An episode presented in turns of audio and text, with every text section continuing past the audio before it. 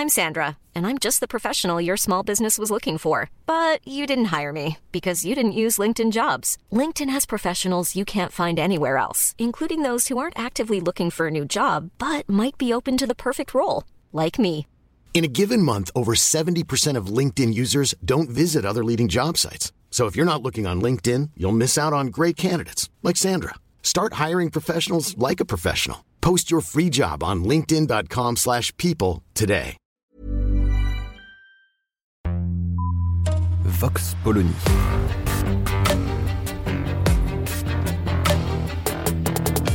L'actualité vue par la directrice du magazine Marianne, Natacha Polony.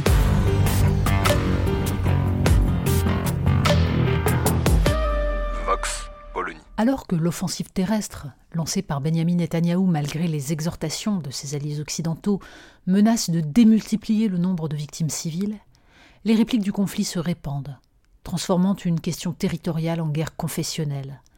De ces hordes au Daghestan attaquant un avion en provenance de Tel Aviv au cri de Allah Akbar, aux insultes antisémites qui se déversent sur les réseaux sociaux partout, c'est la part la plus tribale de l'humanité qui s'impose, amplifiant les haines et chauffant à blanc les esprits.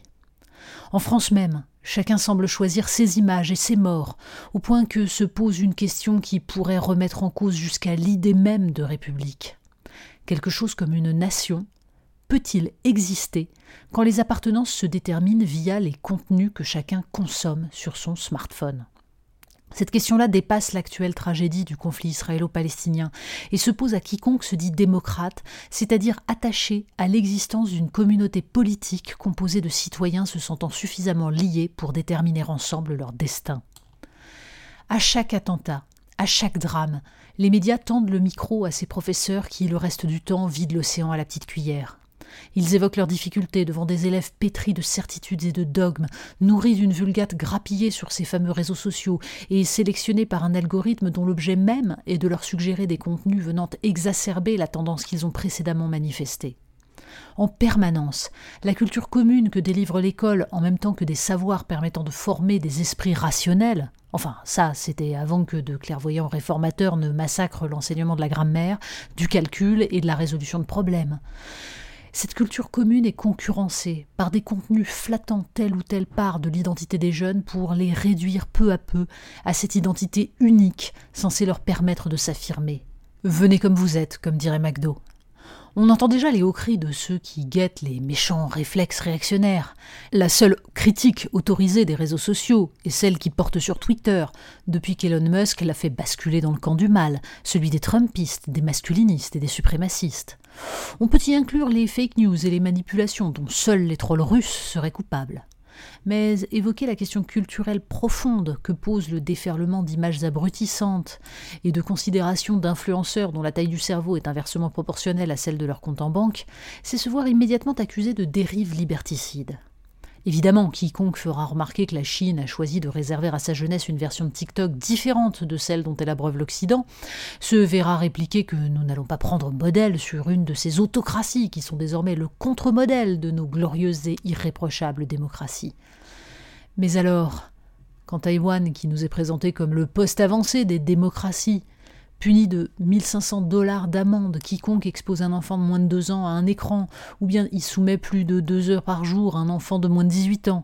Dans quelle catégorie faut-il classer ce genre de mesures L'idée de protection de l'enfance doit-elle s'effacer quand il s'agit des écrans, sous prétexte que, face à ces outils magiques, la liberté ne devrait être qu'inconditionnelle notre conception purement consumériste de la démocratie nous a conduit à trouver normal que des enfants et des jeunes gens soient abreuvés de discours et de références qui entrent en concurrence directe avec ce que nous prétendons leur transmettre au sein de la nation comme au sein de chaque famille.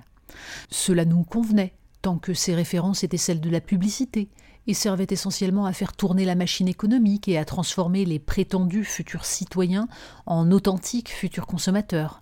Mais la machine à produire des contenus nous a échappé, et nous nous réveillons aujourd'hui avec une société communautarisée dans laquelle les appartenances se forgent par les algorithmes. Chacun s'est ému des images atroces qui ont circulé ces derniers jours, depuis Israël et depuis Gaza. Mais le plus effrayant est sans doute qu'en France, comme dans les autres pays européens, ces images n'ont servi qu'à galvaniser des individus à l'émotion sélective. Chacun s'est mort, chacun sa communauté, par-delà les frontières, en fonction de l'origine ou de la religion. Qui ne voit que ce processus menace de rendre impossible l'idée même de la nation à la française, multiethnique, fondée sur une culture commune par-delà une diversité de religions ou d'origines le projet politique de la République nécessite la mise à distance des identités au nom de l'appartenance à la communauté nationale comme métaphore de la communauté humaine. La mécanique des réseaux sociaux est celle de la partition ethnique ou religieuse, de l'exacerbation des différences et des haines.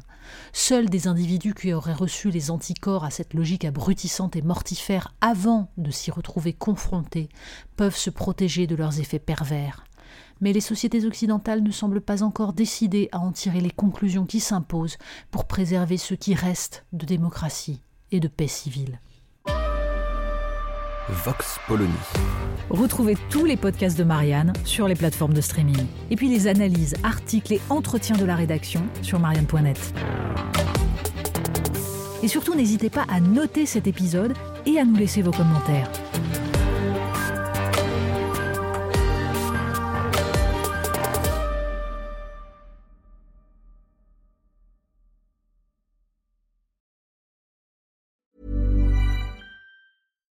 Why don't more infant formula companies use organic, grass fed whole milk instead of skim? Why don't more infant formula companies use the latest breast milk science?